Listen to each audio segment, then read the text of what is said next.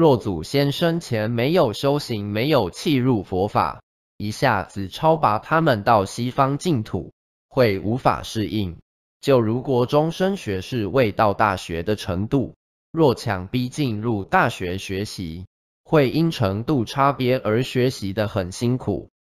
故凡事要循序渐进，学习佛法也是一样。